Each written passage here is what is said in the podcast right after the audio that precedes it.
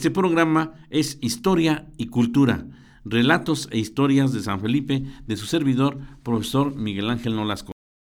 Programa 57, 57 de relatos e historias de San Felipe del Progreso, del profesor Miguel Ángel Nolasco Álvarez, cronista de San Felipe del Progreso, México.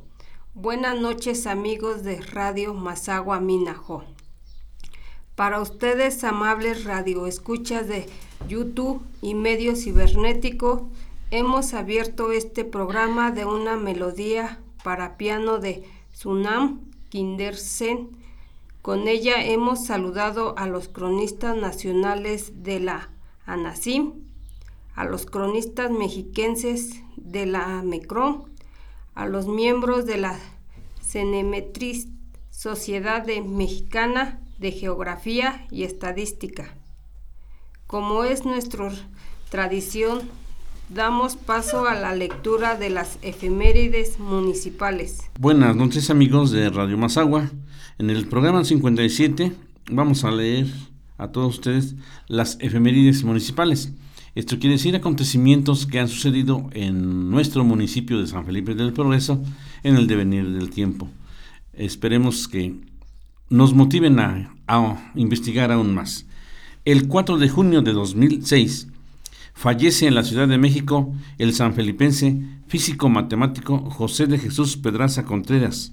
Lo conocíamos aquí entre la camarilla como Chucho Pedraza. Fue presea en Ciencias y Artes por el gobierno del Estado de México.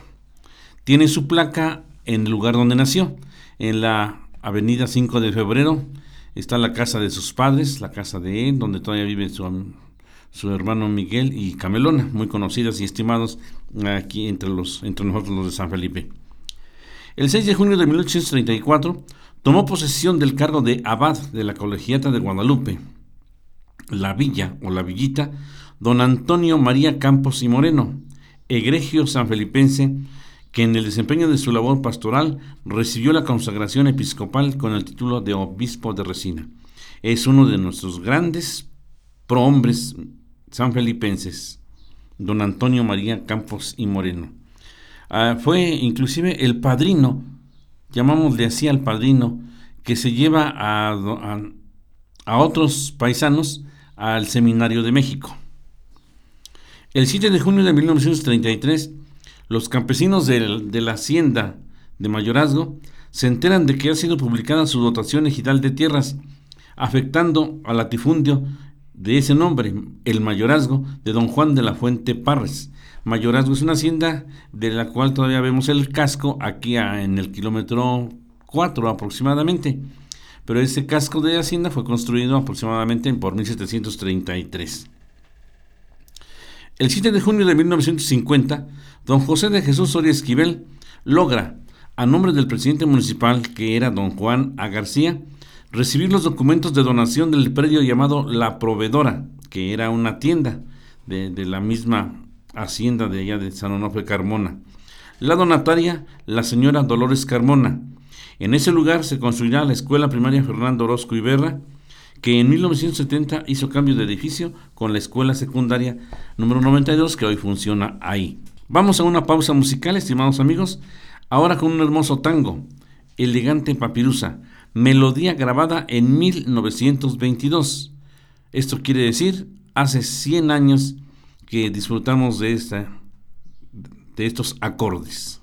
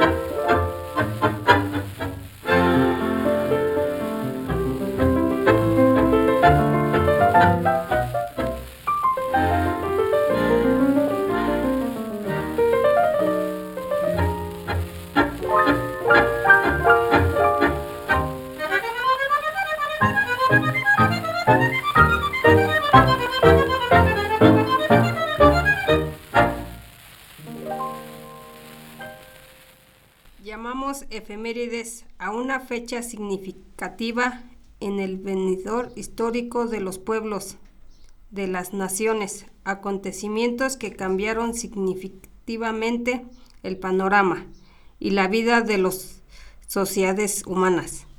Cada lección merece páginas extensas de todo un árbol de naranjas, solo probamos el jugo, una gota, efemérides estatales. Así es, amigos. Cada una de estas fechas que ya clasificamos como históricas porque han pasado eh, las, la prueba de fuego que es el tiempo, merecen cada una muchos volúmenes, muchas páginas.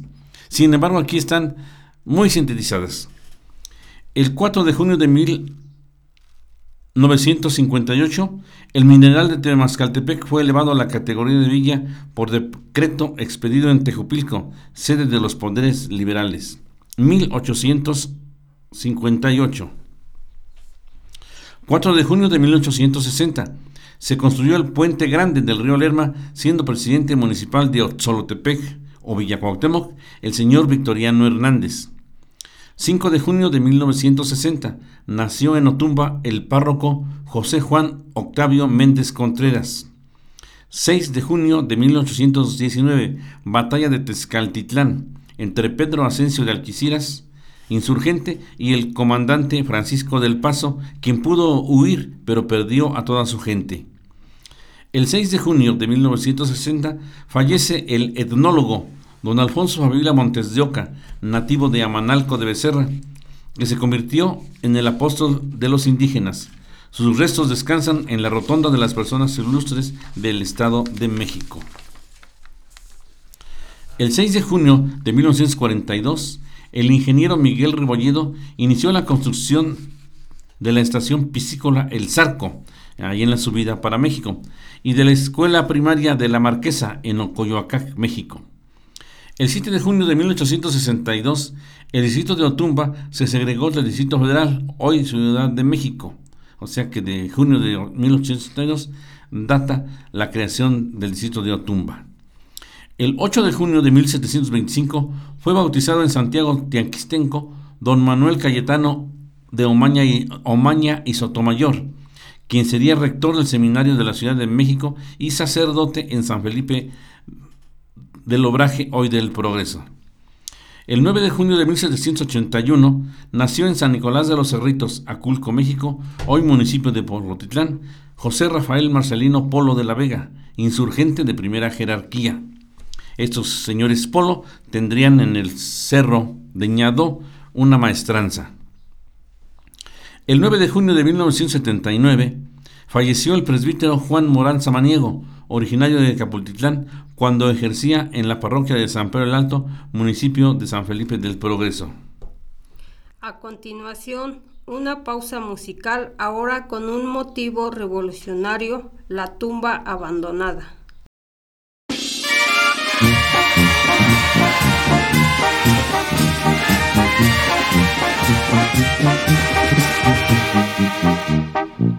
Cuántos jilgueros y sensontes vio pasar, pero qué tristes cantan esas avecillas. Van a Chihuahua a llorar sobre Parral, donde descansa el general Francisco Villa. Lloran al ver aquella tumba donde descansa para siempre el general. Sin un clave, sin flor alguna, solo hojas secas que le ofrenda el vendaval. ¡Viva mi general Francisco Villa! ¡Viva! De sus dorados nadie quiere recordar que Villa duerme bajo el cielo de Chihuahua. Solo las aves que gorjean sobre Parral van a llorar sobre su tumba abandonada. solo uno fue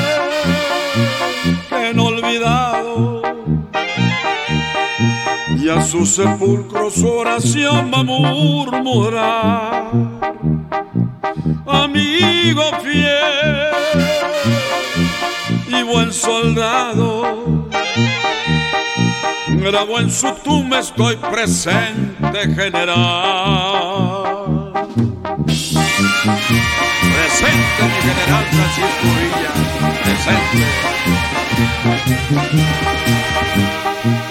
Cante jilgueros y sensontes sin parar, y que sus trinos se oigan en la serranía, y cuando vuelen bajo el cielo de Parra, lloren conmigo por el gran Francisco Villa. Adiós, adiós sabecilla. Yo también quiero recordarle a mi nación que allá en Pará descansa Villa en el regazo del lugar que tanto amó. Hemos regresado amigos de de Radio Mazagua Minajó. Es un programa de relatos e historias de San Felipe, del profesor Miguel Ángel Nolasco Álvarez, cronista del municipio de San Felipe del Progreso, Estado de México. Continuamos ahora con las efemérides nacionales.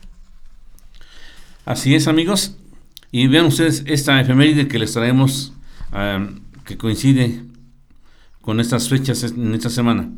Un 5 de junio de 1878 nace en la hacienda de la Coyotada, Río Grande, San Juan del Río Durango, el que sería conocido como Francisco Villa, ya corriendo el tiempo después de 1910.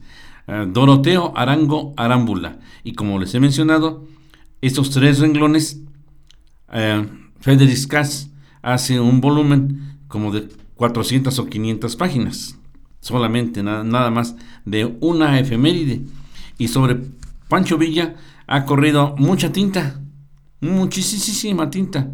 Cada vez que surge a colación el tema de Pancho Villa, le inventan que si sus papás eran alemanes, que si su hermanita no era su hermanita, etcétera, etcétera, y que si su papá, y que por qué se llamó Pancho Villa. Toda una leyenda, una leyenda que, que no termina, y en su tiempo antes de entrar a la revolución era abigeo, ladrón, violador, asesino, mil cosas que le achacaban asaltante, bandolero, mil cosas que le achacaban a Pancho Villa. Pero corriendo el tiempo, como ya dije, este señor va a tener su nombre con letras de oro en la Cámara de Diputados. Así nada más, de facilito. El 6 de junio de 1990 es la fecha en que se creó la Comisión Nacional de Derechos Humanos, CNDH. Desde entonces hasta ahora funciona defendiendo a todos los seres humanos, a todos los mexicanos más vulnerables, dicen ahora, a las mujeres, a los niños, etc. El 7 de junio de 1910 es apresado en Monterrey el candidato a la presidencia de la República, el señor Francisco I. Madero, cuando realizaba su campaña antireeleccionista el señor Porfirio Díaz para perpetuarse en el poder. Eh, lo manda a apresar para que ya no siga haciendo proselitismo. Sin embargo, se va a escapar, se va a escapar de la prisión, se va a ir a, los Estados Unidos y allá va, a promulgar su plan de San Luis, en San Luis, Missouri. Y con ese plan de San Luis se inicia la Revolución Mexicana. El 7 de junio de 1937, 500 niños españoles llegan al puerto de Veracruz procedentes de España, huyendo de la guerra civil de aquel país. Serán conocidos como los niños de Morelia y serán asilados en México para siempre. Eh, los protegió nuestro presidente de aquel momento, de 1934-40, don Lázaro Cárdenas del Río.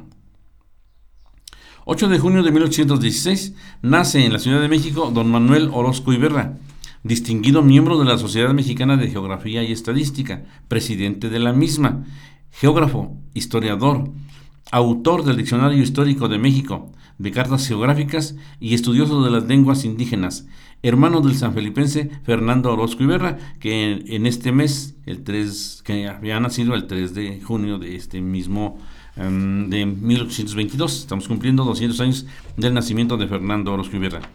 Pero quiero aclararles y comentarles, amigos de Radio Mazagua Minajo, que don Manuel Orozco Iberra siempre se dijo que era de San Felipe. En algunas de sus biografías que por ahí tenemos, he encontrado una especie como de entrevista que le hacen y le preguntan de dónde es usted, señor don Manuel Orozco Iberra. Soy de San Felipe del Obraje. Él siempre dijo que era de San Felipe y por azares del destino nació en la Ciudad de México. El 9 de junio de 1980 se publica en el Diario Oficial de la Federación una adición al artículo tercero constitucional faculta a las universidades e instituciones de educación superior de gobernarse a sí mismas y realizar labores de investigación y difusión. Su atención es muy valiosa para Radio Minajo y nuestras intenciones son agradables a este programa cultural, musical, histórico. Ahora les compartimos otro corrido de la revolución, corrido villista.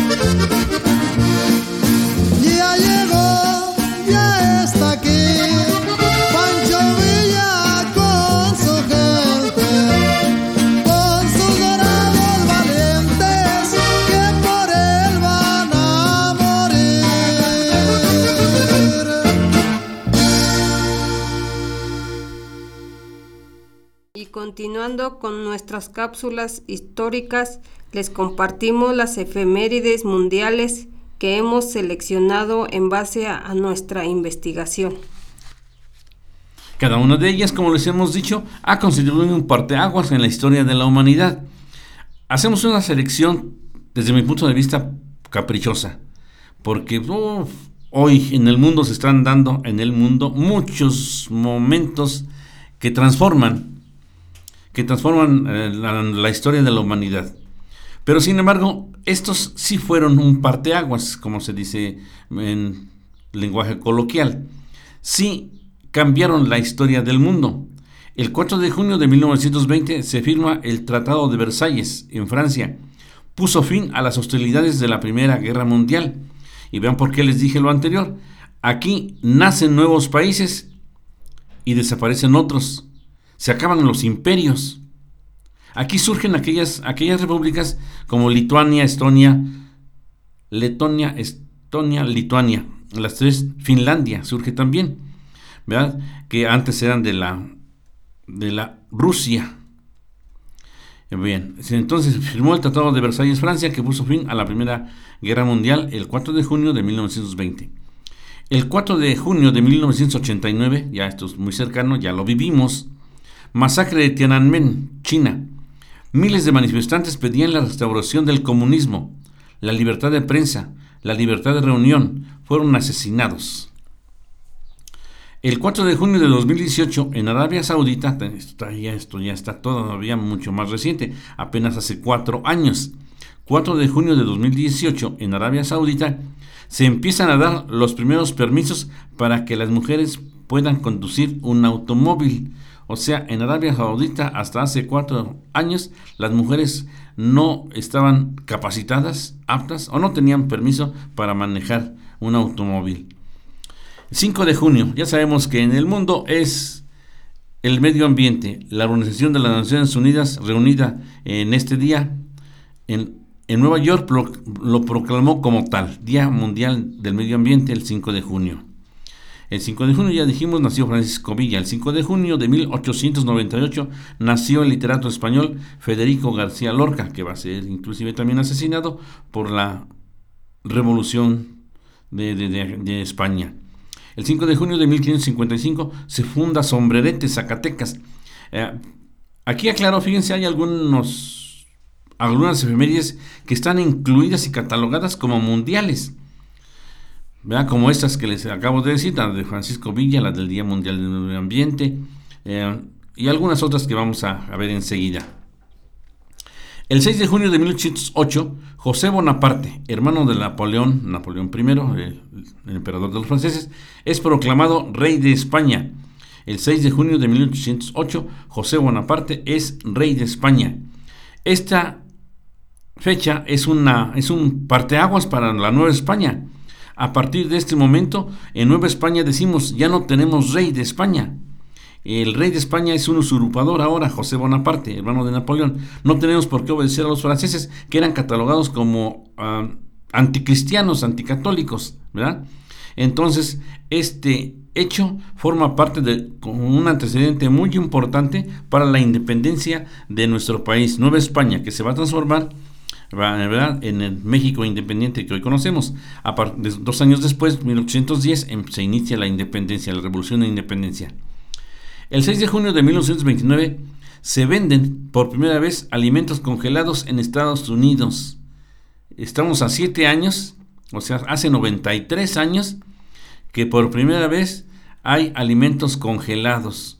Hoy, 2022, tenemos una gran cantidad de alimentos congelados. Consumimos muchísimos alimentos que podemos sacar del refrigerador.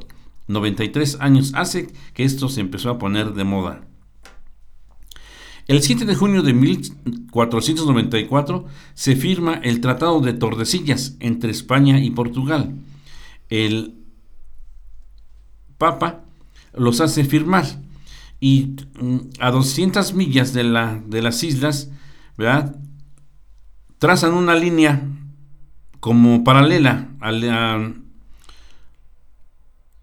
paralela a, a Greenwich Y en ese, en ese Tratado de Tordesillas, lo que queda hacia el oriente le corresponde a Portugal y lo que queda al occidente le corresponde a España. Toda, toda América estaba ya descubierta por España, Portugal ya había navegado bordeando el África, pero sin embargo con este Tratado de Tordesillas se amplió se ampliaron las posesiones de Portugal hasta Brasil. Entonces Brasil desde este año de 1494 le corresponde a Portugal. El 7 de junio de 1840 nació en el hermoso castillo de Leiken, en Bélgica, una mujer, una niña muy hermosa llamada María Carlota Amalia Agustina Victoria Clementina Leopoldina de Sajonia, Caburgo, Schelfin, Borbón y Orleans, que la conocimos acá en México como Mamá Carlota. Adiós, Mamá Carlota, que le hicieron una canción. Alegre marinero, con voz pausada canta, y el ancla ya levanta con extraño rubor. Entonces su papá, Leopoldo, la tuvo en sus brazos y sintió que el corazón le palpitaba de emoción.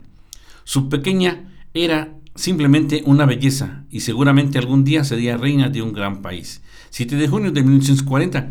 Estamos ah, diciendo que 24 años después llegaría a México la emperatriz Carlota. Una reina necesita un gran hombre y ella lo tendría. Ya dije, se llamaría María Carlota Amalia Augusta Victoria Clementina Leopoldina de Sajonia, Coburgo, Schaffel y Borbón, Orleans. El rey Leopoldo era dueño de mucho, de muchos lugares de Europa de aquel tiempo. Una reina también necesita una educación especial, así que el rey Leopoldo no le brindó la educación que se otorgaba a las mujeres en ese tiempo. Carlota fue educada de la misma forma que sus hermanos mayores. Ah, pero una reina también necesita un príncipe azul, y Carlota lo tuvo. Se enamoró de Maximiliano de Habsburgo. Leopoldo no estaba muy feliz con eso. Maximiliano no sería rey, y por consecuencia ella no sería reina. Pero no podía negarle nada a su amada hija, así que dio su autorización y una dote enorme que le permitió al príncipe Maximiliano, de ojos azules, vea como el cielo, terminar de construir su hermoso castillo de Miramar frente al Mediterráneo. De tierras lejanas del otro lado del Atlántico llegó una invitación al joven matrimonio. Los conservadores mexicanos les ofrecieron ser los emperadores de un exótico y gran país. La oportunidad de reinar se presentaba. ¿Quién podría decir que no? Y así llegó Carlota, tomada del brazo de su príncipe azul, a esas tierras sagradas de la de México. Feliz de poder cumplir los deseos de su padre, el rey Leopoldo de Bélgica eran apoyados también por el rey de los franceses, Leopoldo III, ya en este caso. Lamentablemente, lamentablemente este cuento de hadas de la emperatriz Carlota no tuvo un final feliz. La pobre tuvo que salir de México porque Benito Juárez y los liberales estábamos recuperando el país. Y finalmente fusilamos a Maximiliano en el Cerro de las Campanas. Y la emperatriz tuvo que salir de México para buscar ayuda, fue a Francia, fue a Bélgica, fue a ver al Papa, pero solo encontró la locura. En sus delirios siempre mencionó a su México que tanto amó y a su príncipe de ojos color azul de mar. Un día como hoy, un, perdón, un día 7 de junio de 1840 nació la emperatriz Carlota de México. El 7 de junio de 1937 llegan 500 niños españoles al puerto de Veracruz. Van a ser recibidos por el presidente Lázaro Cárdenas y serán conocidos como los niños de Morelia. Ellos se, quedaron definitivamente en México porque la guerra en España continuó durante mucho tiempo. El 7 de junio de 1975, esto ya me tocó vivirlo, la empresa Sony introduce por primera vez la grabadora Betamax. Era una cosa de brujería, decíamos. Teníamos los cassettes grandes como tabiques que se metían en la grabadora Betamax y se reproducían, eh, se reproducía la música o se reproducían las películas. 1975, de esto ya tiene entonces 25, 47 años que se iniciaba, que se iniciaba eh, esta modernidad de las grabadoras. Hoy pues ya tenemos celular y los celulares cada mes aumentan su capacidad y su velocidad y, su, y lo que hacen, ¿no? El 8 de junio de 1810 nace el músico alemán Robert Schumann. Por eso pusimos al principio de este programa una melodía de Schumann. Compositor que nos legó cuatro sinfonías. Temas para piano como Fantasía en Do mayor, Mariposa y la melodía que escucharon Kindersennen. El 8 de junio de 1816 nace en la Ciudad de México don Manuel Orozco Iberra. Les decía, esta, esta efeméride la encuentro tanto en lo municipal, en lo estatal, en lo nacional y en lo mundial. Arqueólogo, autor del Diccionario Universal de Historia y Geografía, presidente de la Benemérita Sociedad Mexicana de Geografía y Estadística, que está en Donceles 16, allá en la Ciudad de México, frente a la, a librería Porrúa.